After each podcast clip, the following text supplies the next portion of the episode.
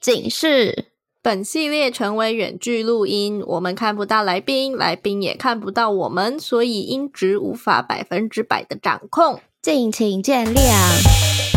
哎，我跟你说哦，昨晚在床上的时候啊，你小声一点啦！不管啦，我要 shout out sex。欢迎来到 shout out sex。这里是个你可以肆无忌惮讨论性事的地方。爸爸爸爸，Hello，大家好，欢迎来到 shout out sex。我是他。爸爸爸爸是什么东西啊？不知道，就是想要有一个音效的感觉。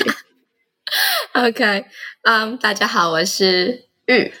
总之呢，对，就是一个音效。没有啊，因为我最近心情就很好，所以好不错，嗯，替你开心。嗯我跟你说，就是那天我跟玉说了我在谈恋爱，嗯，他就说，难怪他今天觉得我长得特别漂亮，是吗？嗯嗯嗯，就是有一个 glow。隔天我去上班的时候，我同事也说：“哇，我觉得你今天看起来皮肤特别好诶。”是不是？一定是高潮的作用，或者是多巴胺？I don't know，反正就是你知道那些催产素什么有的没的。总之大家要认真的谈恋爱哦。好了，我们今天要聊什么？啊、我超级期待今天的来宾。谈恋爱 versus 婚姻，噔噔噔。要配一个噔噔噔的音效啊！嗯，觉得觉得很酷啊、呃，不是觉得很酷啊，就觉得对这一集会蛮有兴趣，因为我们确实很少有啊、呃，可能已经进入婚姻很多年，而且还持续经营着婚姻的人来到节目上当来宾，所以嗯，相信我们两个也会学到很多东西。没错，然后今天邀请到的来宾是现年已经五十岁或者是五十一岁的雨果哥，欢迎你。Hello，大家好，我是雨果。嗯，哎，方便问什么时候开始听我们节目的吗？嗯，听一年多了哦，因为那个时候是听那个什么杨啊，从杨那边，然后听到你们，对，谈心说爱，嗯，然后听到你们都觉得说，哎，很有意思，就慢慢开始有也听你们 shout set 这样子。哦，哎，为什么会想要听性爱这个种类的 podcast 节目啊？其实我我是想要了解，因为我的女儿现在也差不多二十一二岁了。那我是想要了解年轻人的想法到底是怎样。哦，好可爱哦！其实性啊，嗯，性跟金钱大概是占人生百分之九十五的追求吧。哦，是吗？有这么高吗？对，你说性没有爱，没有爱就是性跟金钱是吗？爱的话是等一下要谈的啦，现在只是笼统的讲。我们现在就我们要先吸引吸引听众开始听这样。OK OK，是是是，没错，性跟金钱感觉，性跟金钱就是占了我们人生百分之九十五 percent 的时间。这是今天的 slogan。okay. 那等一下，等一下，雨果哥，那你听完之后，你有很担心女儿吗？讲真的，讲真的哦，其实我不会担心呐，因为。我二十九岁跟我老婆在一起，那个时候我跟我老婆，我们两个都是第一次，所以我是觉得每一个人都有他自己的人生规划。有的人喜欢追求很多，追求做性爱超人，但是有的人也喜欢就少少的选择，覆水三千，独取一瓢饮嘛。所以每个人都有他自己人生的规划。嗯，我听到你们这样子，我其实我觉得很开心，因为你们有很多你们自己的见解。哦，嗯，谢谢，好像我我的爸爸也这样讲哦。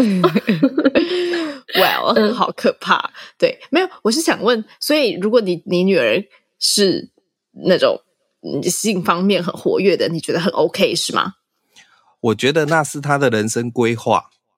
嗯嗯，她的选择。嗯，那你有介绍女儿听我们节目吗？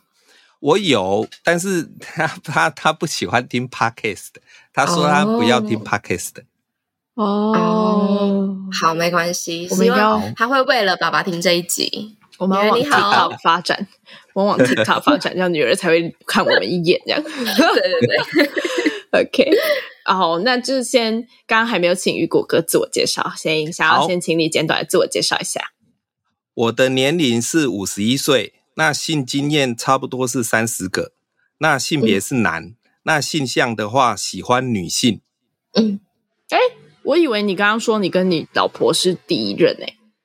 我跟我老婆是第一任啊，就是我我我第一次跟我老婆上床的时候，我还不懂诶、欸，嗯、因为二十九岁那个时候打手枪次数当然是无数次啊，但是第一次跟女人做那个角度啊，什么都弄不好，第一次反而是我流血，我的膝盖流血，因为角度都弄不好，然后 我 我老婆她也会痛，所以我也没有说硬硬是要，反正就是。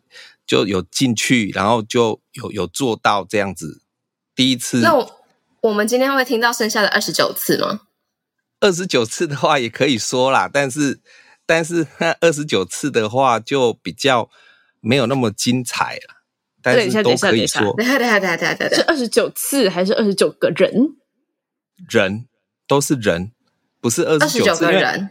因为我在职场已经二十二年了。我是在日商公司啊，呃、那日商公司你也知道，日商公司就是会去酒店。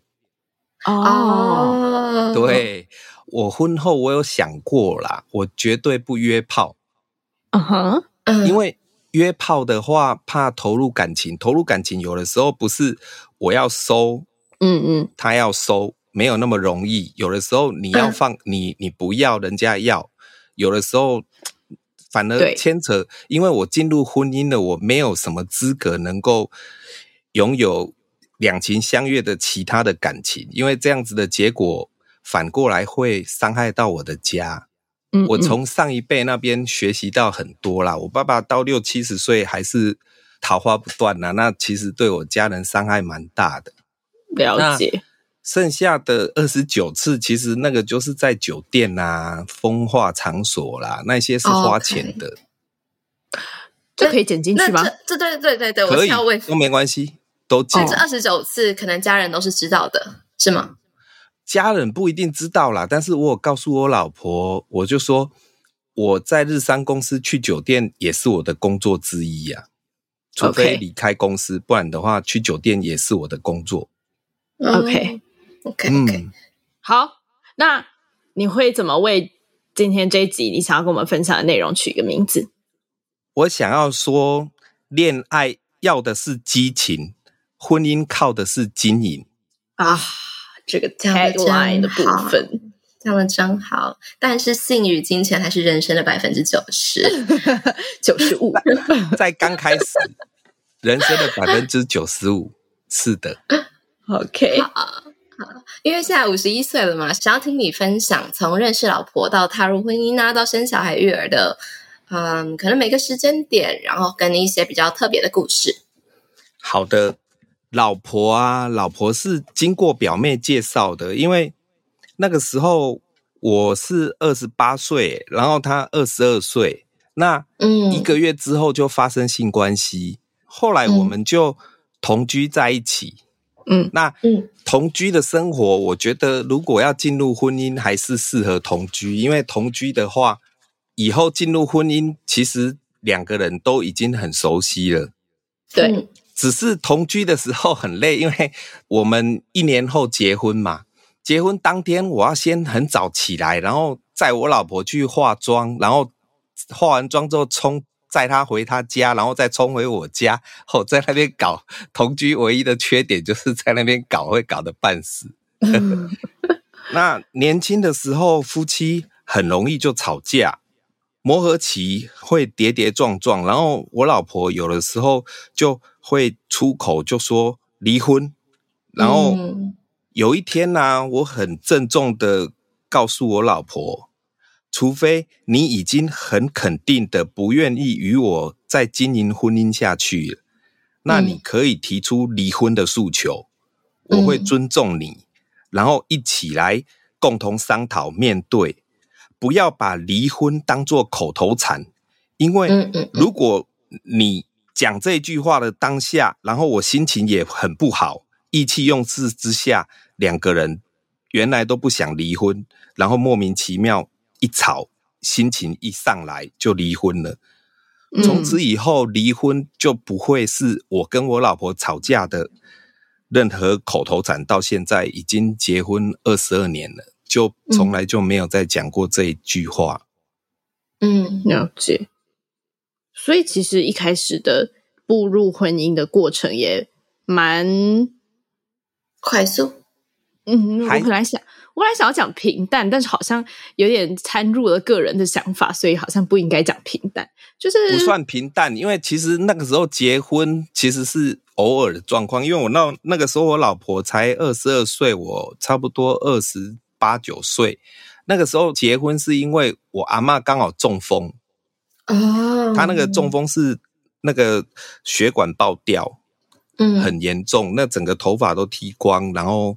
去开刀，我就跟我阿妈讲说，叫她一定要出来帮我证婚，我要娶老婆了。嗯、那我希望我阿妈能够撑过这个。嗯、那我回去跟我那个时候还是女朋友，跟她商量，我就说我们认识了也一年了，然后同居在一起，嗯、你漂亮我帅，如果你觉得还不 敢跟我进入婚姻，那我们互相都放双方自由。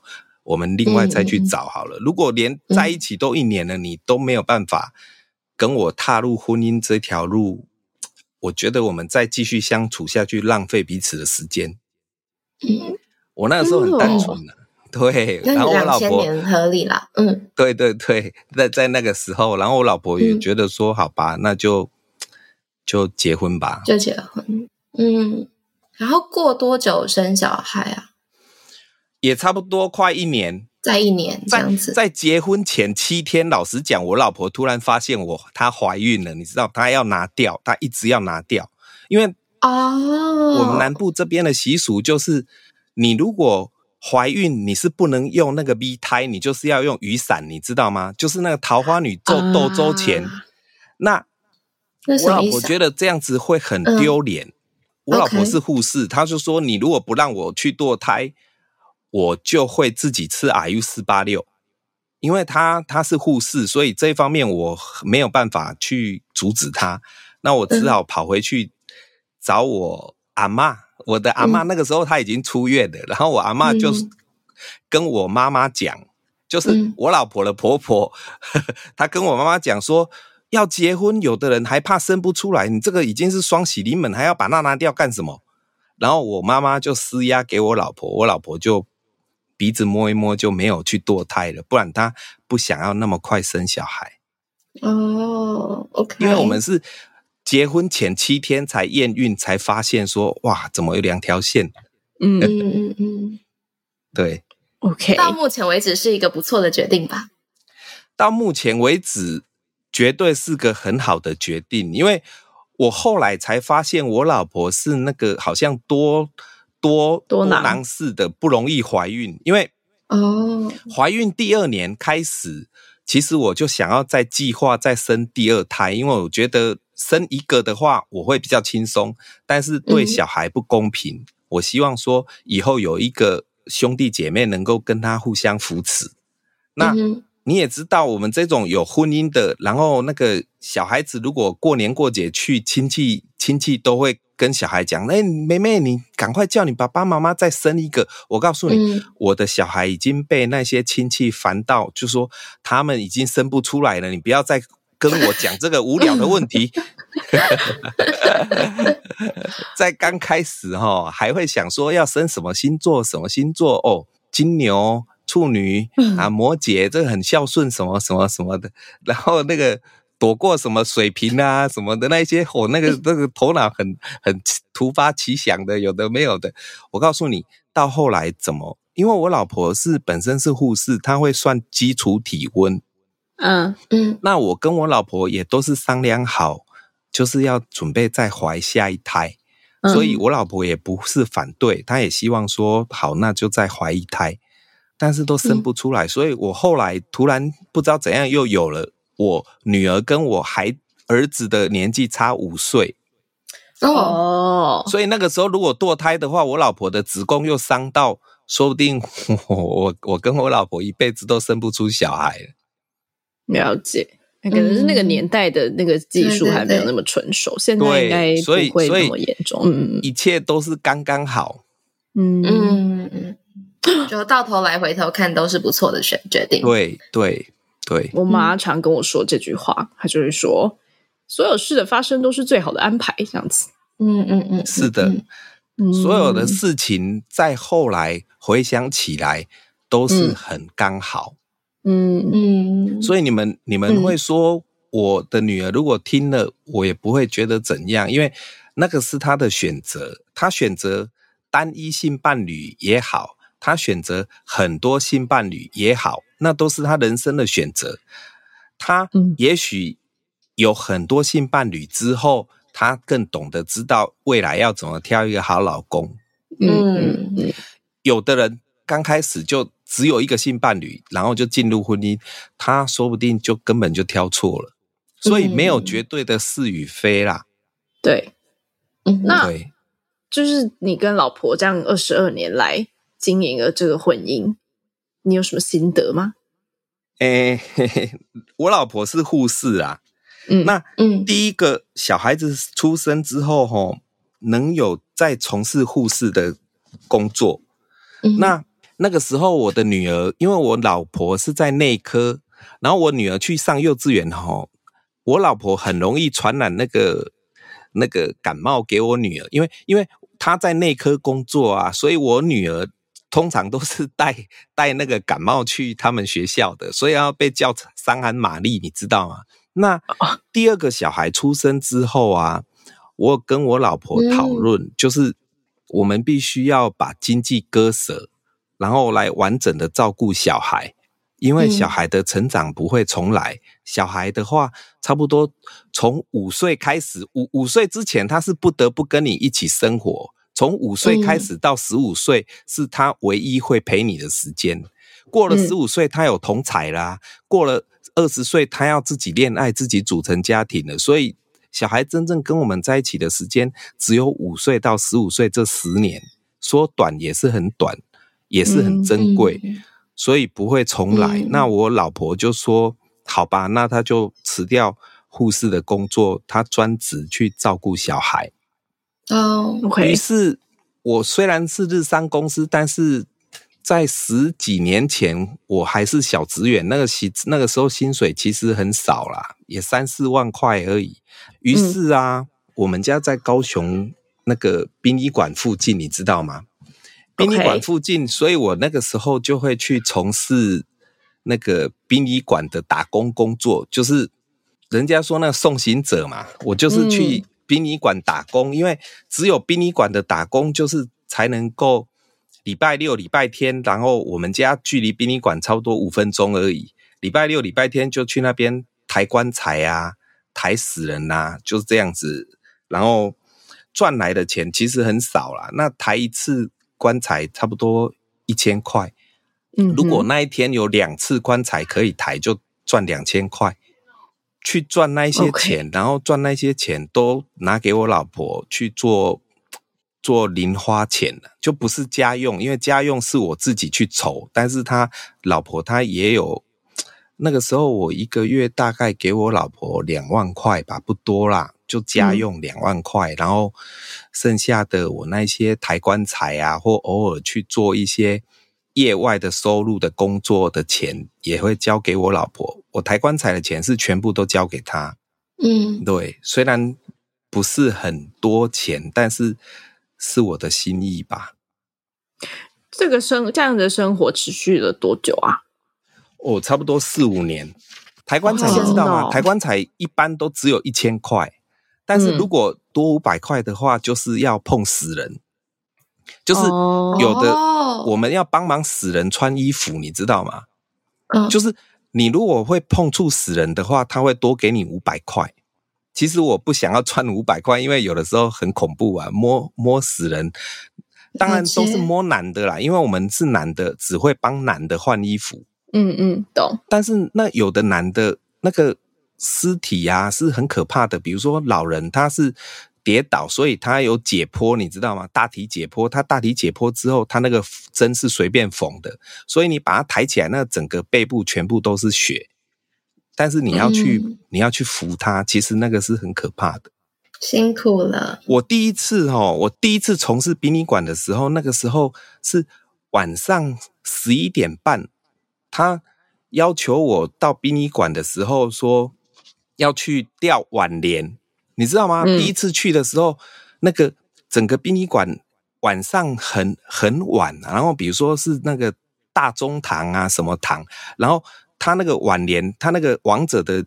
相片在那边，然后你听到那个狗在那边呜呜呜，你就会很害怕，好像有鬼一样。就然后那个 那个殡葬业者他就跟我讲说：“雨果啊，你不用担心啦，我告诉你啦，我们只怕穷鬼，真正的鬼不会找我们麻烦，因为我们 是要帮他好好做好他的后事，你要好好帮他。”用沉静的心去帮他做服务，我做十几年来从来没有碰过任何灵异事件。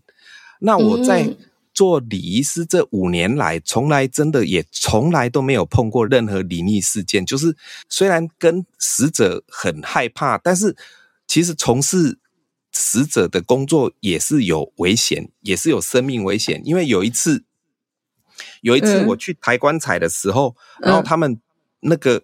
脸都很凝重，一进去他们就叫我戴 N 九五的口罩，我就说怎么了？嗯、他说这一个人是开放性肺结核死掉的。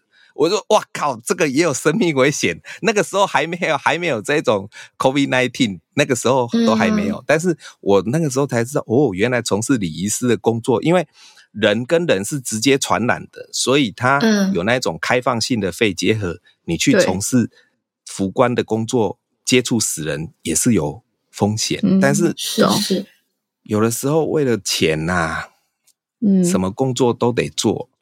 了解，嗯，所以后来是因为你的经济状况，就是正职的部分有比较好了，就没有继续做了，改善了。然后加上加上后来我又有开一个另外一个工作，就是在夜市卖那种意式冰激凌，你知道吗？意式冰激凌，对，Gelato，对对对对对，我我跟我朋友在夜市开一个那个冰激凌店，然后，嗯，你知道吗？开冰激凌店，夜市收摊收完差不多一点半到两点，嗯，那我从事殡葬业，有的时候五点又要又要那个 case 又来了，你知道吗？嗯，我几乎整晚都没睡，然后开车开到半路都睡着了，都在那边。转来转去，我觉得说再继续从事殡葬业，我我说不定很快就要被我那些殡葬业同事抬出去了。嗯、所以那个时候就赶快把它结束了，就是这样子。嗯、然后当然经济也慢慢改善了，不会一直那么窘迫，经济也慢慢改善了，所以我就把那个殡葬业的工作辞职了，然后就专心做现在的，还有专心兼职那个晚上的那个。意式冰激凌的工作，了解。我觉得我们的听众真的好多元哦，嗯、就是你看到各种人生诶。对啊，对啊，对啊。诶，我很好奇，我不知道那个年代护理师的薪资水平大概怎么样？嗯、你没有考虑过是你在家里带小孩，然后他去工作吗？他不会比我多啊，因为我是日商公司啊，哦、我是日商公司，我我的。年收入那个时候年收入大概六七十万吧。嗯、那护理师的话，他除非他兼大业啊，他一般的护理师的工作只有三万多块，哦、他不会比我多。年代的问题，因为我一直想说，现在护理师好像也不差，啊、而且算稳定吧。现在护理师稳定，但是你知道护理师都要轮大夜吗？哦，也是轮大夜怎么带小孩、嗯、啊？你如果不轮大夜的的那种正常班，只有在诊所，我告诉你，那个两万五到三万就顶天了。了解了解，OK，所以就真的是完全是以经济考量这样子。嗯、对，我的薪水至少比护理师好啊。嗯、OK，嗯，那 OK，所以在这二十二年来，你们有为了钱的事、小孩的事吵过各种架吗？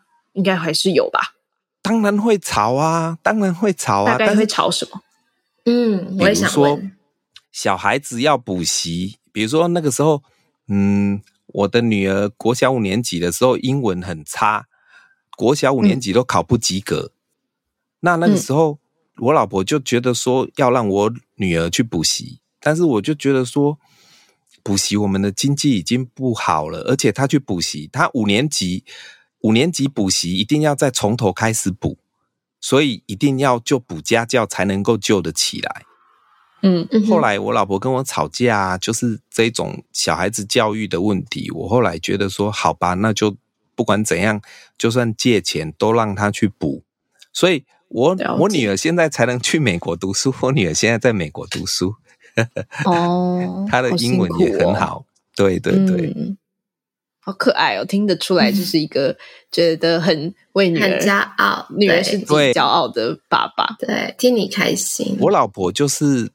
在心灵方面跟我很契合，所以有的时候我会比较固执，但是她跟我讲的话其实是对的，他的坚持是对的。那有的时候我才不会只是孤注一掷，因为夫妻两个人如果都孤注一掷是很危险的，所以最好双方面都有各方面的认知，互相讨论，那才能够在这么。不友善的婚姻关系，因为其实社会上很对婚姻来讲是很不友善的。什么意思？因为经营婚姻的话，你看，如果两个人都工作，那就照顾小孩照顾不了。嗯，那只有一个人工作，又在经济方面很窘迫，所以要质量适中很困难。那丢给爷爷奶奶也可以，但是爷爷奶奶教育出来的小孩，通常。就因为爷爷奶奶只会宠孩子，不会教孩子了，嗯，而且不应该让爷爷奶奶继续去负担教养的责任，因为这样子对他们不公平。他们剩下一点点的时间，应该好好去玩，好好去过他们的人生。对，我很好奇，就是在这之中，你曾经有觉得说家里的经济都是你在赚的，所以。你老婆就是应该要听你的话的这种想法过吗？完全没有，因为因为我告诉你，我的爸爸度化了我。什么意思？什么意思？我爸爸以前就是会在我妈妈面前用用新台币这样，这钱都是我赚的，所以我那个时候我就非常生气这种事情，所以我在我老婆面前从来不敢。展现这一种态度，因为我我上一代的问题，我这一代就是要把它终结，不要再让我老婆觉得好像她在家里，哎，他如果不在家里，他跟我离婚的话，我一个月也要至少要请保姆，也要两万多块，好不好？嗯，对啊，我老婆那个时候跟我讲。一句话，她说：“哦，带这个小孩这么都自己的小孩，自己都想要把他掐死了，何况是别人带你的小孩？”我很常听到这句话。对，对，所以让我老婆带小孩才是最好的。对，哎、欸，我觉得这个好像是一个很很关键的点，就是夫妻双方不会在婚姻里的大家不会以金钱，不会以经济能力作为。实时付出的标准，嗯、这件事、嗯、好像是一个很很重要，能够维持这样子的运作的一个很重要的关键。因为我小时候也会这样觉得，其实就是我也我家里也是我爸爸赚钱，然后我妈妈是家庭主妇。我妈妈也是在我大概、嗯、I don't know 三四岁的时候吧，她也是觉得我阿公阿妈太宠我了，太宠我跟我姐姐，嗯、所以她就我妈妈就自己决定要辞掉工作，要自己带。然后我在不知道高中吧，国高中的时候，那时候还不懂事，我有时候就会跟就是我爸爸说，单独两个人的时候，我就会跟我爸爸说啊，反正钱都是你在赚的啊，我就是只要就是谢谢你就好了之类的这种，嗯嗯，就我会这样认知，因为我我对我来说，就真的钱都是我爸爸在赚的嘛，我爸爸养全家养阿公阿妈，全部人都是他在养的，嗯，然后那个就是很。明确的一个具体的付出，然后我那个时候还看不到我妈妈的付出。实际上，我妈妈为了我们放弃她的工作，她可能交友圈也缩小了，然后他的兴趣也没有办法自己去做了什么的。就这些，我那时候都看不到。然后那时候我还记得非常印象深刻，就我爸就说，就是这种事不是这样看的。如果没有你妈妈的话，我们今天不会有这个幸福美满的家庭。所以其实你妈的付出是比我还要多。那我那时候觉得什么竟然是这样吗？对，所以我我我当然不没有到非常。我不是在 break 说哦，我爸妈就是到底是多么的找婚姻幸福美满什么的，但我觉得好像听下来就是跟雨果哥的状况还蛮相似的。嗯嗯嗯，我一直认为啊，如果没有快乐跟开心的妈妈，绝对不可能教养出快乐跟开心的小孩。没错，所以妈妈的心情也是很重要。嗯嗯。没没有没有开心的家庭氛围，就不会有开心的小孩啦。不一定是爸爸或妈妈，就是我觉得家庭氛围是一件事情。毕竟现在的家庭家庭种类有很多种，所以嗯，我、嗯、我觉得家庭氛围是很重要的。然后经营这个家庭氛围，就像刚刚茶或雨果哥说的，不要把金钱当成付出的唯一指标。对，就是彼此都认可彼此的付出。嗯对，然后不要去比较谁付出的比较多，对，就大概是我学到的，比不完，对啊，比不完，比不完啊！而且大家都一定觉得我做了这么多，因为很多是别人做的，你可能看不到嘛。对，对啊，然后这时候就很容易吵架。嗯，I think，嗯，你都已经听到这里了，你应该是蛮喜欢我们的吧？那记得听完要评分、评论、五星推爆哦！不用了，直接上官网抖内就好。呃、uh,，OK，那官网网址是 shoutout6.com.tw，抖内可以收到我们爱的回馈，包含我们的手写明信片、精美周边商品，还能见到我们哦。如果想要讨论更多，找到聊性聊爱的同温层，欢迎加入脸书私密社团 Shoutout6 校友俱乐部。从恋爱到婚姻，甚至婚姻后的这二十几年，你觉得性在每一个阶段的人生中有代表不一样的角色吗？世间哦，唯一不变的哦，就是变化的本身呐、啊，嗯，也就是一直都有变化。刚开始的时候，双方都有很甜蜜美好的性生活，嗯，随着老婆怀孕的末期，她肚子大起来了。就没有办法做爱，嗯、但是他依然愿意帮我口交，嗯，我永远忘不了他大着肚子努力帮我口交的那个画面。哦，好性感哦！这个是恩情，这个是恩情，真的是恩情，因为他自己都不会爽了啊，你知道吗？他肚子已经很大了，所以不能做爱了，因为做爱的话会怕影响小孩，或不小心突然。提早生产，所以怀孕的末期，她肚子大了，她完全不能享受。但是我会想啊，我会想她愿意帮我口交，所以这是恩情。那第二个小孩出生之后，双方的性生活减少很多，是那是因为觉得不需要再生小孩是吗？还是单纯就是性欲上的降低啊？我也不知道为什么哎、欸，就、oh, okay, 就第一个小孩那个时候性欲还很很嗯鱼水之欢非常爽啊，就是我要他也可以完全配合。嗯、那第二个小孩出生之后，嗯、性欲的时间就变得更少，然后加上我老婆她也很怕又怀孕还是怎样，嗯，就算我戴保险套，她也不不不太慢慢变成不太喜欢。那嗯。最近这五年来啊，可以说完全都没有性生活。五年，嗯、这五年双方的感情啊，一样还是很好啊。嗯、因为婚姻除了生理需求以外，嗯，还有情感需求，是还有心理需求，还有社会需求。那最后当然是最重要，也是经济需求。婚姻就这几种需求。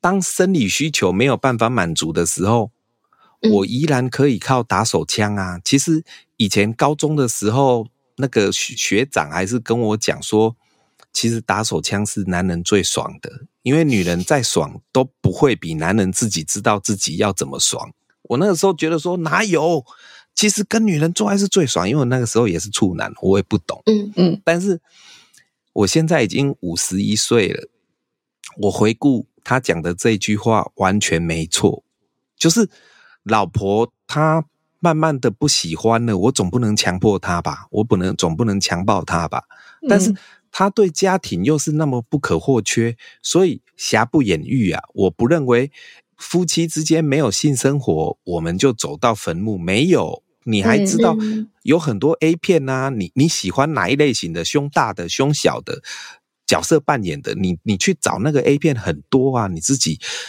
人生哦，最大的性器官是大脑，你大脑怎么想象，怎么想象，你就怎么爽。我是认为这样子啦，所以这个也是我想要来分享的最重要原因。因为你们跟我都差很多岁啦，但是我的很多岁也没有也没有什么厉害。你们再经过十年、二十年，也会跟我一样的体验。不要讲出来。OK，好。就是我的意思是说，性非常重要，但是没有性。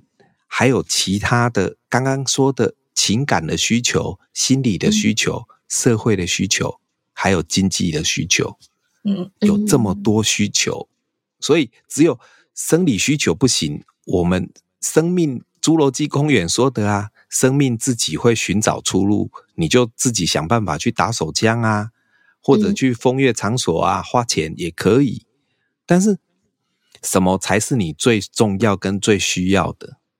嗯，所以什么才是你最重要的、最需要的？嗯，家庭的安定性，跟家人在一起这种和谐，嗯、而且完全没有任何后顾之忧。我完全能够把我的所有的秘密展现在家人面前，那家人不管我好或差，依然会支持我。这个是我认为现阶段的人生是最重要。至于，以后会怎样？我不知道。我刚刚开宗明义就说了，世界上唯一不变的就是变化本身，嗯、也一直在变。没错，你现在认为他跟你性很合，嗯、我告诉你，五年后、三年后，搞不好就不合了。嗯，你现在青春美丽，我告诉你，未来五年、十年、二十年，还有比你更青春美丽的。你如果只靠青春美丽或只靠肉体吸引他，那个是一定会改变的。所以，性只是占婚姻的一部分，还有心灵之间的互相相偎依、互相扶持，才是婚姻中也很重要的。嗯，我很好奇，这些东西都是你自己 figure out 的吗？就是你自己想出来的吗？就是因为我会问这个问题，是因为感觉很多故事都是可能夫妻之间就是开始有隔阂了。哦，我自己突然想通了这个问题。我刚刚本来是要说很多故事都是哦，因为大家性需求配合不上，所以有人就外找，然后就产生家庭的嫌隙，然后就怎么样怎么样的。但是呢，其实这些性需求的性关系的不合，都是有很大一部分是来自。人际两个人的关系已经不合了，不是性需求的不合。然后关系不合之后呢，再加上性需求不合，所以才会嫌隙慢慢扩大。但是像雨果刚刚那个问题，就没有关系不合，只有性需求不合这件事，是吧？是吧？我这样理解是对的吧？是的，再加上、嗯、从小我爸爸妈妈都是热锅上的家庭啊，所以我看他们这样子，我自己也修身养性，改变很多啦。嗯，什么是热锅上的家庭？就是我爸爸妈妈很常吵架，我爸爸宁愿出去外面偷吃，都不愿意回来跟我妈妈发生关系。那我妈妈偏偏她又是一个，她绝对不会出去外面乱找的，所以就 性关系很不合的情况之下，就会很多很多的冲突。嗯，加上我爸爸出去外面偷吃也没关系，你偷吃到那个小三还会打电话来我家。呛我妈妈，你不觉得这个很夸张？这个啊，嗯，所以我那个时候才深深知道，说娶一个老婆辛苦一天，娶两个老婆辛苦一辈子。所以我怎么，我我怎样都不会，好多 slogan 哦。对，我 我怎样都不会去碰触这个，所以我我必须承认，我从来没有约过炮了。嗯。因为我不知道我约炮会不会擦枪走火，是我又是金牛座，你知道金牛座很固执，擦枪走火就一去不回头。嗯，所以这个大家听到了吗？娶两个老婆会 会辛苦一辈子哦。啊、呃，因为女儿现在已经进入二十几岁青春期，然后儿子也在青春期阶段嘛，在性教育这一块，你有做什么样的努力，或者是跟他们有过什么样的沟通吗？我的女儿已经进入青春期了，所以我唯一就是不阻止她交男女朋友，因为越早学习，机会成本其实越低呀、啊。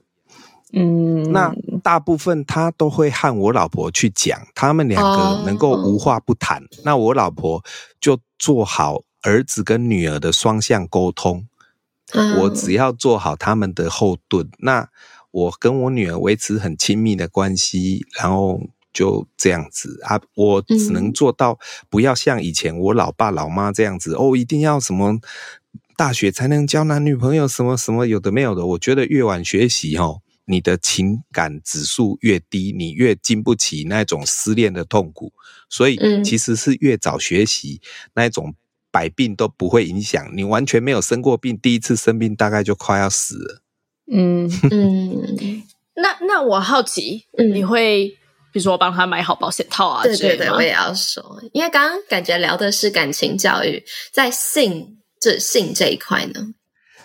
那那由他自己去买啦，我我还帮他买，我要我要不要帮他找男朋友啊？不是啊，就是很多很多家长都会在男就是儿子成年的时候就放一包保险套在桌上之类的吗？我爸爸从来没有放保险套，我爸爸我爸爸只有那一次我有带我朋友，因为那个时候不是我女朋友，我的以前的同学，然后他来我家住五天，然后我们。白天跟晚上都在一起，然后第五天的时候，我早上六点多，我爸爸把我叫起来哦。我爸爸那个时候，嗯、那个时候我二专毕业，差不多二十岁吧。我爸爸把我叫起来说：“嗯、你有没有给人家卡掉？如果有的话，要去提亲哦。”我说：“没有啦。”完全没有，我爸爸说，你们从早到晚都在一起，我怀疑你是不是性无能。我 我我那个时候之所以没有没有上他，我情愿打手枪，因为我我我不知道我到底喜不喜欢他。我不认为那那他不是我女朋友，他只是我同学，但是他来我家找我，但是我不认为他是我的菜，所以纵使能够上床，我也不上床。因为我认为这样对他不公平啊！我他不是我泄欲的对象。嗯嗯哦，所以哎，儿子现在是十五岁，高一，高一，高一，很适合听我们节目哦。对对对对对，我会介绍他听。好可爱哦，OK。那那我也很好奇，就是你说大部分都是你老婆在跟儿子女儿聊这方面的事情。那你会想要知道他们聊了什么吗？就你老婆会跟你讲吗？我老婆会跟我讲。哦，我老婆会跟我讲。通常他们有一点偏差，我都是扮演那个严父的角色，然后我老婆再去扮演慈母的角色。那至少让小孩子有一个抒抒发口，而不是整个家庭都受不了了，他就要离家出走，不会不会有这种情况。嗯嗯，感觉真的是就是两个人一直在。跳跳那个什么，喂，之类的，对，就是你进我退，你退我进，然后大家就是谱出了一个舞曲，嗯、耶！好啦，那如果你要选择一个你觉得你至今做过最正确的决定的话，会是什么？我跟我老婆同居一年了，嗯，在同居的时候，那个时候她还是我女朋友，然后因为。小事情吵架，到现在哦，我也已经忘记那一件事情到底是什么事情。嗯、但是那个时候的我的女朋友，她直接，因为她是护士，她在高雄工作，那她直接就寄履历到台东，因为台东那边很缺护士，她如果过去的话，马上就能上工了。嗯、OK，她直接寄履历到台东，就是。可以直接找工作，然后直接搬离开跟我同居的地方。嗯，但是我那个时候想说，他如果离开我之后，也许人生观就会整个都改变了，因为毕竟那个时候我跟他都是处男跟处女，我是他第一个男人。那我，我觉得我不应该因为这样子的小事吵架，然后就让他离开我，所以我就软化了，嗯，而且向他认错，请他原谅我。其实我自己也搞不懂那个时候到底为了什么事情，但是反正我就是跟他说对不起，都是我的错，然后把他留下来，然后他也很快就原谅我了。然后才有现在目前二十二年一起相处的人生呐、啊，这个是好可爱的故事哦。这个故事是很好，因为有的时候其实情侣的吵架，有的时候只是意见不同或意见相左。其实经过一二十年，你回顾当初，根本现在都想不起那个时候吵架原因，表示是多么微不足道啊。但是我又不是杀了他老爸或他老妈。如果是这样，当然就没办法。问题是，我们通常会因为一个节点，然后产生了吵架，然后不能原谅。其实我们都把事情看得太大，所以我那个时候，我只是觉得说，我不应该这样子就让他离开我的生命。所以我觉得这个动作是我。至今觉得很正确的决定，就是妥协，去跟他说对不起，请他原谅我。老实讲，我也不知道什么事情要原谅的。哎、欸，你看，真的，就是你人生就是一连串选择，你做了一个不一样的选择，你的人生就完全不一样，完全不一样。对，你哇哦，好有趣哦！我好没有想到，就问出这一题的时候，你回答的是对这一个很怎么是，不是很小，但。很小又很大的故事，这样。对，我本来以为会是什么哦，我第一个儿小孩出生的时候什么之类的这种。对对对对，嗯，有。其实，嗯，第一个小孩那个时候，我老婆其实那个时候，她就我就叫她不要乱吃减肥药，她那个时候就吃到减肥药，结果她不知道她怀孕了，你知道吗？她怀孕了，然后她就要堕胎的原因。也是因为他吃那种减肥药，他怕对小孩子有任何负担，有任何问题。嗯。我那个时候我就跟他讲，如果有任何问题，我们两个来共同承担。但是拜托你以后千万不要再乱吃任何减肥药了。嗯。但是还好，我的女儿出生完全没有问题。但是那个当下我们做那个决定，也许我小孩子出生，说不定就有问题。嗯了解，但是那个那个不是我认为最正确的决定啊，但是反而是我那个时候跟我老婆说对不起，我觉得是最正确的决定。嗯，我觉得雨果哥是一个非常的，就是很会哈，很浪漫的一个人。哦，是吗？这是你的结论吗？我本来要说，我觉得是一个很懂得感谢的人的男人。浪浪漫没有用，我老婆不喜欢我浪漫。我告诉你，我那个时候我在追求我老婆的时候，嗯，我曾经有拜托我冯甲的堂妹，因为我冯甲的堂妹帮我折那个用手折的那个玫瑰花哦，折九十九朵。OK，你知道吗？它不是你折的啊！我，你听我讲，你听我讲，你听我讲。不好意思，不好意思。折完之后，我请我老婆去那个法国餐厅，你知道吗？然后我事先就跑跑去把那个花放在法国餐厅，然后在吃法国餐的时候，然后再把它那一束花拿出来给我老婆。我就说，这是一束永不凋谢的玫瑰花。九十九朵，我堂妹告诉我说，他们同寝室的室友一个礼拜看到花都会害怕，因为整整个就在那边折 折玫瑰花，折九十九朵，我我付钱给他们，然后拜托他们帮我折玫瑰花。OK，但是后来那一束玫瑰花在我们搬家的时候，因为都不会凋谢，但是会卡灰尘，卡灰尘之后就把它丢了。我老婆不喜欢这样，我老婆说，你送我这个花不如。多请我去吃一次大餐，这个比较重要，所以后来我就不会再做这一方面的浪漫的事情，就直接就直接去吃大餐。像今年呢，今年我们结婚纪念日是十二月二十七号。哦，我请我老婆还有我的小孩，我女儿刚好从美国回来，一起去吃那个牛排，高雄很有名的牛排。一克大概一千六，不会很贵，但是也不错了。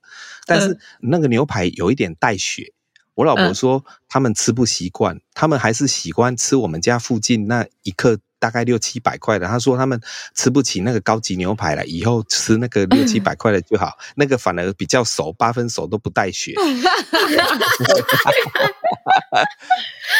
好可爱的故事。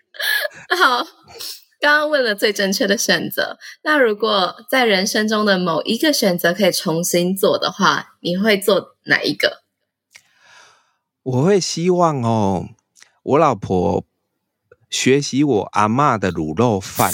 我阿嬷的卤肉很好吃，很好吃。但是那个时候没有想到我阿嬷会很快，嗯、差不多五六年就走了。其实永远，现在我只能在梦中吃到我阿嬷那个卤肉的味道了，因为在外面都吃不到我阿嬷那个很很有味道的卤肉饭。那我人生。嗯这是我人生的遗憾，子欲养而亲不待。其实我希望说，如果人生能够再重来一次，我会提早结婚的时候就叫我老婆去跟我阿嬷学她的卤肉饭。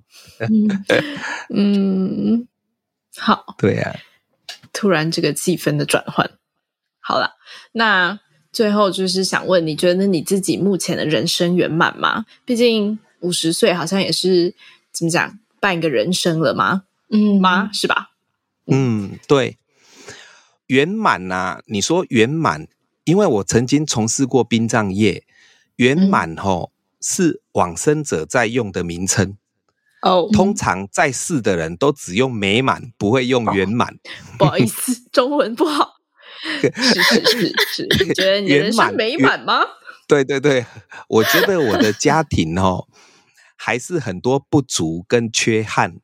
但是我仍然愿意努力去经营，嗯、因为哦，不论和谁结婚呐、啊，你都得承担把生活过得好的责任，嗯、这也是你会活得更好的一种方法，唯一的方法。所以今年呢、啊，我去帮朋友做告别式的摄影，因为我摄影，你们看我的 IG，你觉得我的摄影应该是不错的，我唯一。买的东西不会被老婆骂的，就是摄影。我老婆说：“你买越好的摄影机，就会把我们拍得越好，所以你尽量买没关系，你升级没关系。”我今年去帮我朋友做告别式的摄影，因为我朋友他生小孩之后，我就要帮他拍了，但是一直种种原因都没有办法拍，直到三年之后，他的小孩都大了，但是他妈妈大概。得癌症吧，短短的半年就往生了。那我的朋友就告诉我，我一直欠他帮他小孩拍的那一次，能不能去帮他妈妈拍告别式？嗯，我去帮他拍的时候，我非常感动，所以我这里想要讲一下，在岐山的墓园，我看到他爸爸在最后献花的时候，说出希望他妈妈下辈子还能够再让他。一起经营婚姻，这是我认为婚姻的最高境界。当然，我还差很远呢、啊。我老婆现在还不想要让我下一辈子继续跟她拥有婚姻，我还要努力啦。我要哭了，有人在哭了啦。人生离死别其实很现实，但是也很真实。什么叫最浪漫？就是当。另一半已经往生的时候，他还觉得这一辈子无憾跟你在一起，那我觉得我的婚姻的经营就算成功了。我在抬棺材的时候，有碰到一个最最感动的事情，那个就是当那一次我也是要去碰死人，王者是男的，然后我要帮他换衣服，换完衣服帮他放进棺材的时候，他老婆是搭救护车，而且。戴氧气面罩，就是也差不多了。然后他老婆还来过来看他老公最后一面。接下来他老婆没有办法再参加告别式，他老婆继续又搭救护车走了。我觉得啊，这个是浪漫，这个就是浪漫，在最后的生离死别，能够一样是感恩或感念对方，希望来看。对方最后一面，这个才是我觉得我要经营的人生。哦，你真的不可以这样。哦，好哦，我们让玉哭一下。哦，这也太难主持了吧？好，嗯 嗯，我我觉得这样的真的很好，我我不知道我要怎么接了。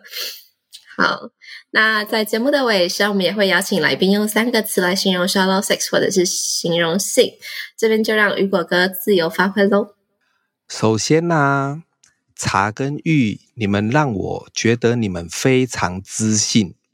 那 因为我都看过你们两个人了，嗯、你们真的是很感性。就是茶是非常可爱的女孩，那 玉的话很性感，就是这样。谢谢。那谢谢你们的主持啊，我觉得非常非常温馨。